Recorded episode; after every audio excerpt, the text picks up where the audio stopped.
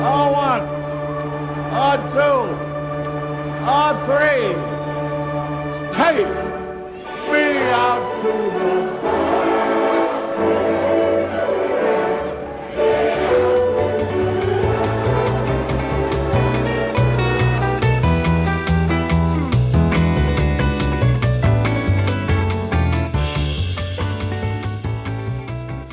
Hello，，大家好，欢迎收听大联盟小品第二十集，我是 Jackie 李炳生，这是一档分享大联盟相关小品故事的单元节目，每集一个，向各位娓娓道来可能有趣、可能荒诞、可能好玩、可能引人醒思的大联盟故事。这个礼拜啊，纽约大都会队发生了一件大家都应该有所听闻的事情了，而且再次跃居了大联盟的新闻头条哦，不是因为他们逆转了他们在交易大限之后的颓势，然后重新登回这个国联东区的第一名的宝座。事实上，他们现在离国联东区第一差的还蛮远的。而是因为呢，他们的明星球员 Javier Baez、Francisco Lindor，还有另一位 Kevin Pillar，他们用比倒赞反嘘球迷的方式来表达他们对大都会球迷对他们一直产生嘘声的这样子的不满。那也有一说是因为 Javier Baez 呢，为了他的兄弟同乡的兄弟，同样来自波多黎各的 Francisco Lindor 抱不平了。因为 Lindor 来到大都会队之后呢，因为他开始打得比较不好嘛，上半季有低潮的情况，所以经常被大都会的球迷呃嘘声伺候。Baez 来到大大都会队之后有点看不下去哦，所以哦帮他用这样子比倒赞的这种庆祝仪式呢，一方面是呃帮自己的好兄弟呢抱不平，另一方面也算是表达他们对大都会球迷的一种不满的情绪哦，表达对大都会球迷说，就是你们在我们表现不好的时候给我们嘘声，那我们表现好的时候呢，就换我们给你嘘声了。虽然这个逻辑呢，我也是有点看不懂啦。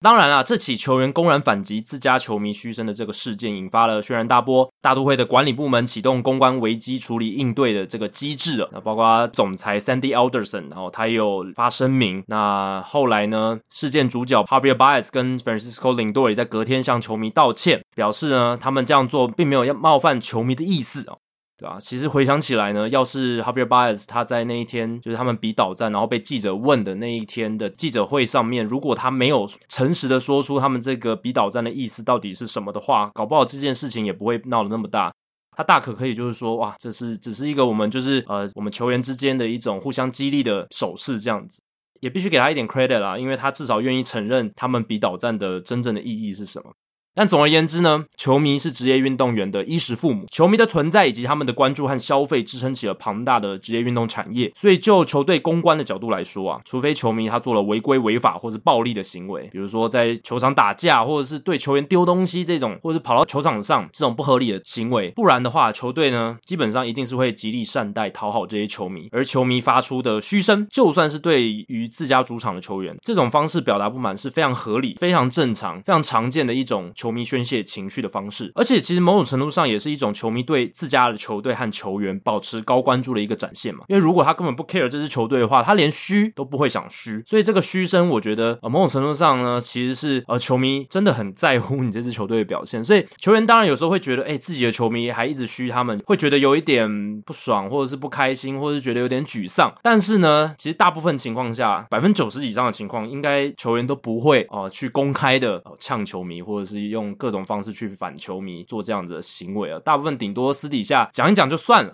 所以这也是为什么这一次的 Francisco Lindor 和 Javier Baez 的反嘘球迷事件会导致这么大的争议和纷扰。那也是因为这个事件呢，启发了我这一次在这一集大联盟小品的一个内容选择和故事的主题哦。那如果说球员公然挑衅或批评对球队表现不满的球迷，对球队来说这是一种公关的灾难。那我们今天就换一个角度来切入了。球队老板公然抨击、辱骂自家的球员，这个不仅对球队公关而言呢，也是一个噩梦，而且还可能引发自家球员的不满，还有对自己老板的不信任。那大都会呢，其实今年这两件事都遇到了，其实还蛮令人难以置信的哦。在 Javier Baez 跟 Lindor 这个反嘘球迷事件发生前，他们的老板 Steve Cohen 就曾经在推特上发文暗批自家球队的进攻火力不足。那这件事情，其实我跟 Adam 有在主节目上面讨论过。那 Cohen 那时候是在推特上写说，实在很难理解职业打者的产出竟然会如此的没有效益啊！It's hard to understand how professional hitters can be this unproductive. 诶，其实这个措辞还蛮严重，虽然他没有指名道姓说啊，他是在讲纽约大都会队，可是其实这句话已经讲得很明显了，因为那时候大都会的，其实现在也是，就是他们的这个今年整个打击火力都是蛮让人失望的。当然啦，没有人规定，也没有规章规定说，诶，球队老板不能公开的对球员的表现投下不信任票。可是你要想想哦，老板这么做，对于提升自家球队的战力有帮助吗？你批了之后，球员的这个打击表现真的会因此而变好吗？其实大部分情况下是没有的，而且这种公开的发言常常会带来反效果，因为球员还得因此面对媒体的提问啊，处理一些不必要的场外风波，恐怕会因为分心而影响到场上的表现。所以呢，大都会今年这些场外的风波，最近的 Javier Baez、Francisco Lindo 的反嘘球迷事件，还有老板暗批球员的事件呢，也让我想到了今天想分享的故事主题。大联盟历史上啊，曾发生过一件远比上述案例啊引发更高关注的老板公开辱骂球员的事件，而且是真的从他嘴巴讲出来当众的。这起发生在一九七零年代圣地亚哥教师队的失言风波，事发过程呢，如今看起来实在 令人匪夷所思哦。不过它确确实实的发生过，也成为球团高层对外发言的最佳负面教材啊。那这起事件的主角呢，其实是一个在棒球界之外也非常有名的人物哦。他是促使麦当劳这家全球连锁素食餐厅获得巨大成功的幕后推手，他同时也是教士队史的第二任老板，他的名字叫 Ray Kroc。而他做了什么事呢？他在球队主场开幕战当天，用球场广播系统，当着自家主场球迷、自家球员还有客队球员的面，他说道：“这是我这辈子看过最愚蠢、最 stupid 的一场棒球赛。”那故事开始之前呢，我们必须先声明哦，Ray Kroc 其实他在教师队史上至今仍然是一个伟人啦。因为要不是有 Ray Kroc 的话，教师队或许早就消失了，成为被多数人遗忘的昙花一现的队伍。因为如果没有他，教师队可能已经搬迁到华盛顿，或者是直接消失，等等都有可能。那 Kroc 可说是哦，用他一己之力哦，就把这支球队拯救了下来，并且呢，让他继续留在圣地亚哥。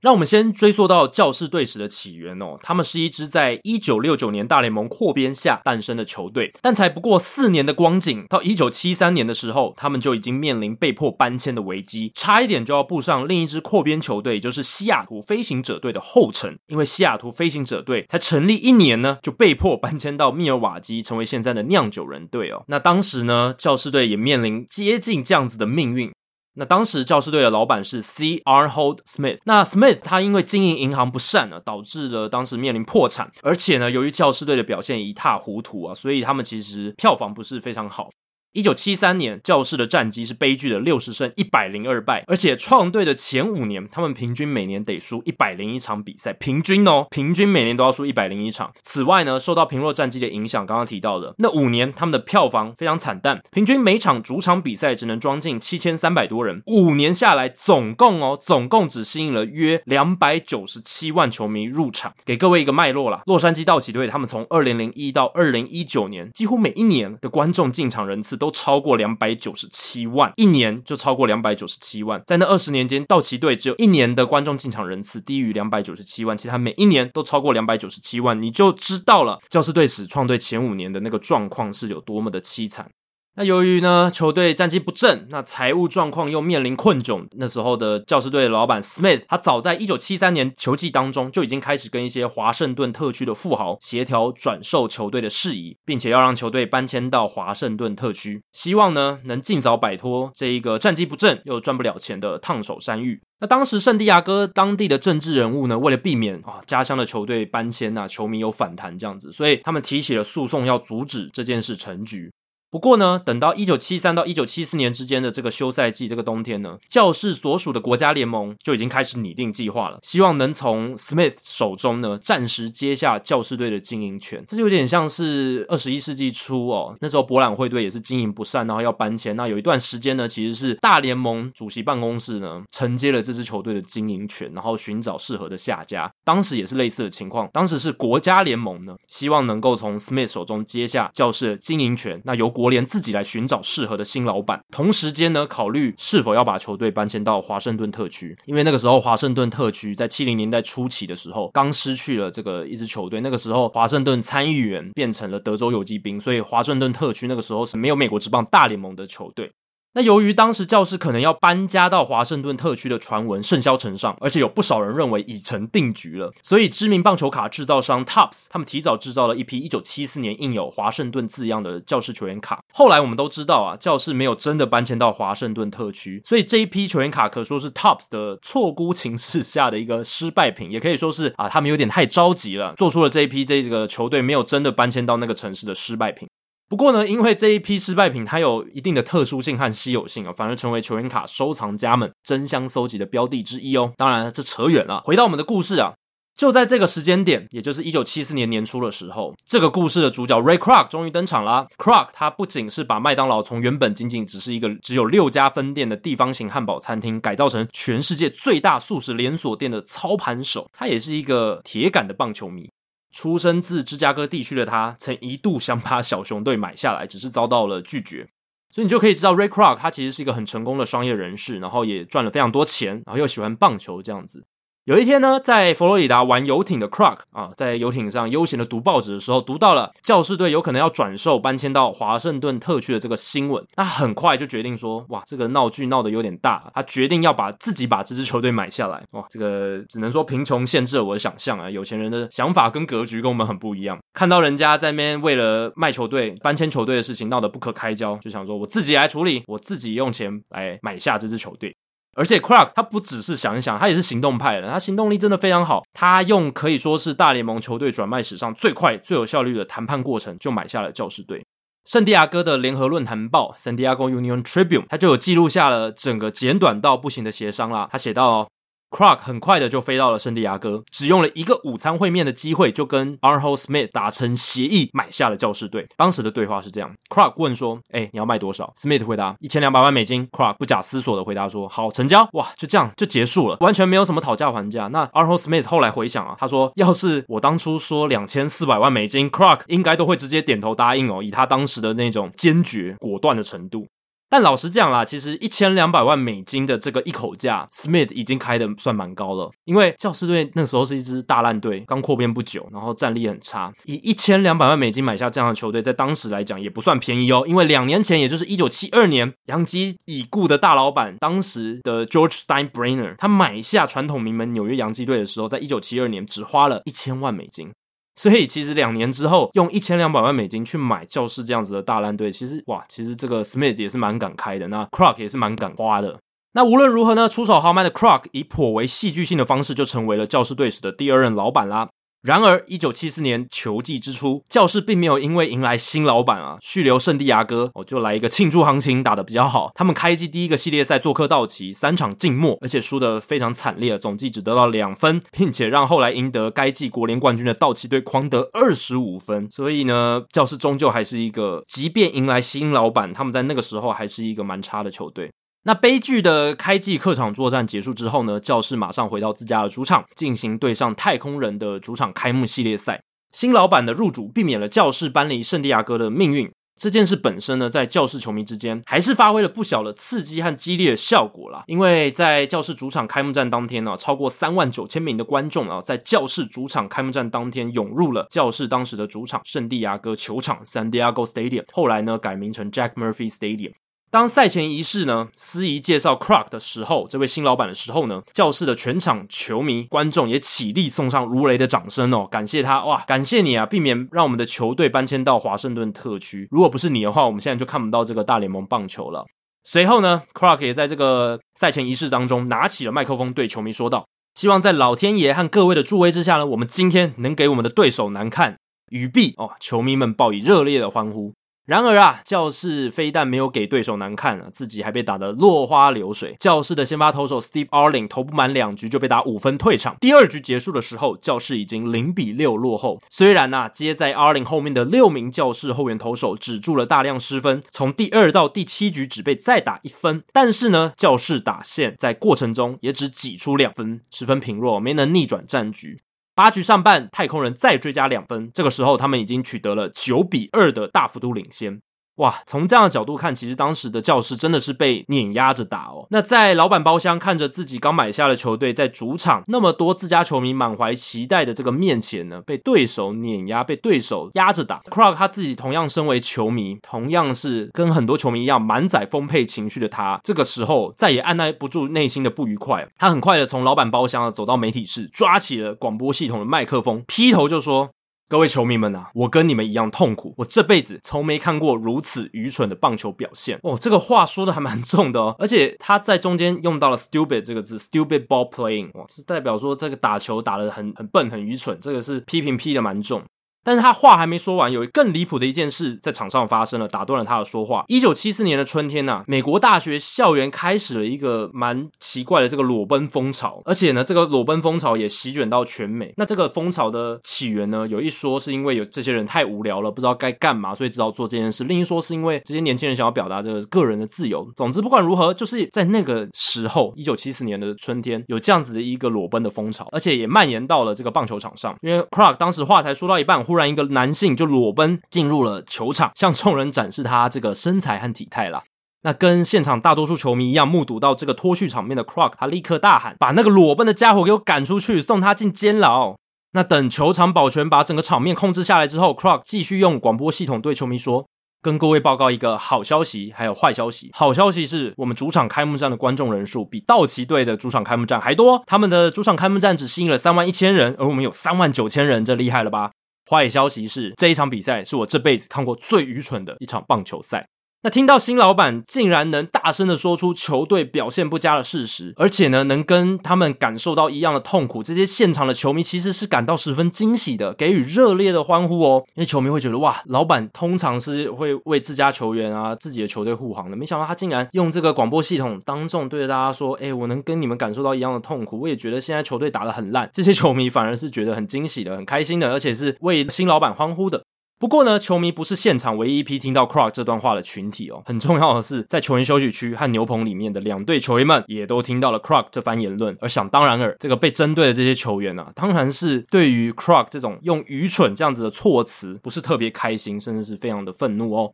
比赛结束之后，身兼教士队球员工会代表的明星一垒手 Willie McCovey 他就说。我希望 Krog 先生没有说出那些话。我打职棒打了十九年，还从没听过有人那样子说话。没有球员喜欢被说成愚蠢。我们都是职业球员，在场上也都尽全力拼战。Krog 先生的话，球员应该很久很久都忘不掉。那 Willie McCovey 当然是名人堂等级的五百轰巨炮啦。他生涯大部分时间呢，其实都是在巨人队。比较少人知道的是，他其实曾在一九七四到一九七六年间效力教士队，而且还担任这个球员工会的代表。而且呢，其实不止 McCarvey 啊，就连教士队的对手太空人的球员，其实也听不下去。太空人的球员工会代表内野工具人 Dennis Mankey 他就说：“哇，Krog 先生那天那样子说话，实在太冒犯人，太不得体了。”而且怒火难遏的 Mankey 他后来还向大联盟球员工会执行长 Marvin Miller 提出了投诉。那 Marvin Miller 大家都知道是名人堂等级的人物，然后他也是大联盟球员工会的第一任的执行长。Marvin Miller 得知这件事之后呢，他也替他的会员们感到非常不满，他对外发言说道。哎，你今天试想看看，你要是今天你是一名球员，被总教练换下场之后，然后去球场的广播系统大声的骂总教练很蠢，为什么要把我换下去？那样子会是一个多么混乱的一个场面。我想那个球员一定会被罚款或是被禁赛吧。那 Krog 先生做的事情，其实就是球员跟高层之间的角色反过来，这是差不多的情况。他今天就直接在比赛中当着球迷的面用广播系统骂球员，是很愚蠢的，这个实在是不太能让人接受的。那向来跟球员工会唱反调的资方共主大联盟主席 Boy Quinn，在这件事情上竟然也罕见的跟球员工会执行长 Miller 还有球员们站在同一阵线。Boy Quinn 也要求 Ray Krog 教师队老板对外发表声明，向球员还有外界道歉。哇，眼见自己为了逞一时爽快闯了祸，同时惹怒大联盟主席和工会的老大，Crook 也很识相的在后来啊发了这个声明道歉。他说：“我很抱歉自己使用了不恰当的措辞。当时我在接近四万名球迷面前，对球队的表现感到失望不堪。可是就算是这样，我也不应该那样子说话。我应该说，虽然球员现在表现不好，但还是希望球迷可以继续力挺我们，支持我们度过难关，而我们也会努力变得更好。事实上，我根本不该去用广播系统说话的。但说过的话就是说过的话，我想收也收不回来，而我也愿意去承担过错。我当时之所以会那么生气，是因为我们被对手压着打。圣地亚哥的球迷是如此的热情忠诚，当下我觉得应该要对。”他们说些什么才能对得起他们。而我说的那些话，某种程度上是气话吧。我只是想对球迷说，对，我们现在打得并不好，但我的本意并没有要侮辱、冒犯任何人的意思。我想我当时没有想清楚，就把话说出去了。那 Crock 后来也说，那个在他说话说到一半突然闹场的裸奔者，也让他失去理智，口不择言。Crock 说，那个家伙无疑是火上加油，真的是太让人不爽了。那 Krog 这个在棒球史上难得一见的诚实的暴走，虽然搞得联盟主席、老板、球员都很生气，但教室球迷就像我刚刚提到的，似乎非常捧场，十分欣赏这位真性情、实话实说、说出球迷心声的新老板，并用实际进场的行动来支持这个新老板。所以，即便教士在一九七四年的战绩依然不振，全季输了超过一百场比赛，但是教士却完成队史首度单季累积破一百万球迷进场的这个记录哦。以前前五年前五个球季，他们单季累积的进场观众人数都不超过一百万，是在一九七四年那一年首度突破这个数字。那当然啦，教士票房增加了，真正原因没有办法确切得知。也有可能只是球迷想看新老板再次诚实的暴走，或是看更多的裸奔者闹场凑热闹。也有可能只是球迷单纯的觉得球队有新的变化，很新鲜这样子。那教士要等到建队的第十四年，也就是一九八二年，才首度让单季胜率上到五成。不过至少在一九七四年之后到一九九三年之前，他们都没有在单季苦吞百败了。那 Krog 他在失言风波之后呢，其实大部分时间是保持低调的。直到一九七九年，Krog 因为对外表达有兴趣网罗 Greg Nettles 和 Joe Morgan 这两位知名球星，而被联盟主席困认为是在以不当手段干预交易市场，遭到罚款十万美金。哇，这件事让 Krog 当时非常不开心哦，所以他干脆把球队的日常经营交给了女婿去管，不再怎么过问球队的事情。那五年之后，一九八四年，Krog 他去世，享寿八十一岁。那一年呢，教士在球衣袖子的上面呢，绣上了 Croc 全名的缩写 R A K Raymond Albert Croc，纪念这位曾经惹出一些风波，但是是真心爱棒球，也让教士得以续留在圣地亚哥的热情老板。所以从这件事也可以看出，其实就算 Ray Croc 他曾经啊有这样子这么大的这个失言的闹剧，然后也曾经被联盟主席罚款，因为他这个公开的发言有点是在干预这个交易市场。但是呢，其实 Ray Croc 他在教士队史上还是蛮备受敬重，也是被球团呢予以表扬的。那一九八四年，也就是在那一年呢，教士争取到了 Graig Nettles 的加盟，所以算是完成了已故老板的遗愿吗？而且那一年呢，他们更拿下了队史首座的国联冠军。所以虽然 Ray c r o c k 他没有能活着看到他买下的这支球队第一次拿下国联冠军，可是呢，至少啊，一九八四年教士队在他去世的那一年就完成了这件事情。虽然最后呢，教师队是在这个一九八四年世界大赛输给了底特律老虎，没能夺冠。可是至少呢，算是一个队史重要的里程碑哦，创队十五年之后达成了这个重要的事迹。那现在回想呢，要是当年 Krog 没有脱口而出“愚蠢 ”（stupid） 这个字，而是用一些其他较为委婉的词汇替代，比如说呃，我对球队表现也很失望什么的，也许就不会闹出这么大的风波了。另外，这起事件也不禁令人好奇，要是像 Krog 那样的行为发生在社群媒体发达、人人都能有发声管道的今日呢，又会是怎么样的一番风景，怎么样一番的情景呢？那对比一九七四年 Ray Krog 辱骂球员的事件，还有最近发生的 Baez Lindor 事件，还有 Steve Cohen 暗批球员打击不正的这这些事件呢，会发现三者的共通点是当事人都有不同程度的这种公开失言的这种成分，并且引发当下棒坛的高度关注。只是就我认为啦，一九七四年 Ray Krog 那种哇，直接用球场广播系统骂球员这样子愚蠢的这样子一个情况，是更加更加夸张的。那我也认为呢，在未来，Baez 和林多这个事件呢，还有 Steve Cohen 屡屡在推特上啊发文哦，然后引发关注的这些事情，势必也会像一九七四年 Ray Crook 辱骂球员事件，成为会不断被提起的这种棒球史上经典的失言或者是说公关危机的案例啦。好，以上就是大联盟小品第二十集的全部内容。如果大家喜欢大联盟小品，欢迎追踪 Hito 大联盟 Podcast 节目，并加入 Hito 大联盟在脸书的讨论区 Hito 大联盟讨论区。有任何想法、回馈、建议，都欢迎提供给我。可以在脸书社团，也可以留言在 Hito 大联盟 Apple Podcast 的节目页面。如果大家有想听的故事或主题，也希望不吝随时提出来。大联盟小品，我们下次再见，拜拜。